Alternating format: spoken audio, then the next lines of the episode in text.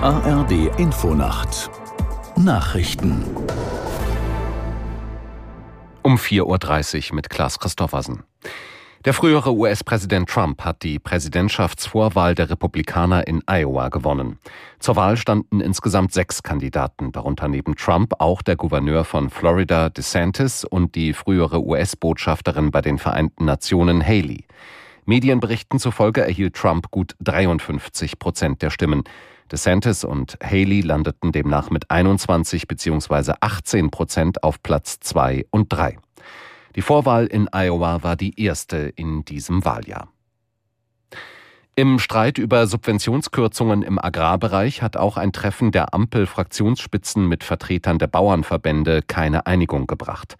Der Vorsitzende der SPD-Fraktion Mützenich kündigte aber an, dass die Regierung bis zum Sommer ein Paket zur Förderung der Landwirtschaft beschließt.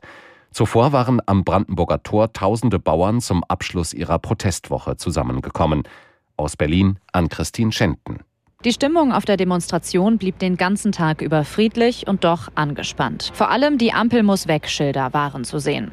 Als Bundesfinanzminister Christian Lindner vor die Menschen trat, gab es besonders laute Buhrufe. Er machte den Bauern Gesprächsangebote, aber auch deutlich, die Subventionskürzungen werde die Bundesregierung nicht weiter zurücknehmen. Bauernverbandspräsident Joachim Ruckwied kündigte auf der Abschlusskundgebung an, die Proteste würden erst enden, wenn alle Kürzungen zurückgenommen werden.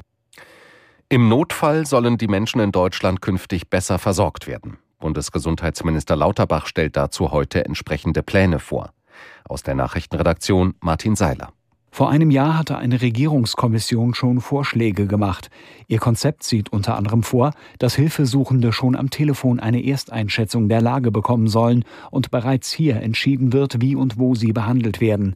Sie sollen nicht mehr so oft direkt in eine Klinik gebracht, sondern vor Ort versorgt werden. Notfallsanitäter sollen auch Medikamente geben dürfen, Notärzte nur in besonders schwierigen Fällen eingesetzt werden. Für eine ausreichende Versorgung auch in ländlichen Regionen soll der Luftrettungsdienst erweitert werden, zum Beispiel durch mehr Landemöglichkeiten.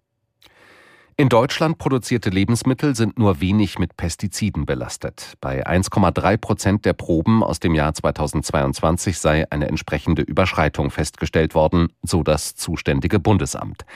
Anders sieht es bei Lebensmitteln aus, die außerhalb Europas hergestellt werden. Dort wiesen knapp 10 Prozent der Proben unzulässige Pestizidrückstände auf. Das Wetter in Deutschland. Tagsüber im Süden und auch im Nordosten freundlich, sonst viele Wolken und einige Schneeschauer, minus 4 bis plus 4 Grad, an der Nordsee stürmische Böen. Am Mittwoch im Süden milder mit Regen, in der Mitte und im Norden meist noch Schnee, minus 3 bis plus 10 Grad. Das waren die Nachrichten.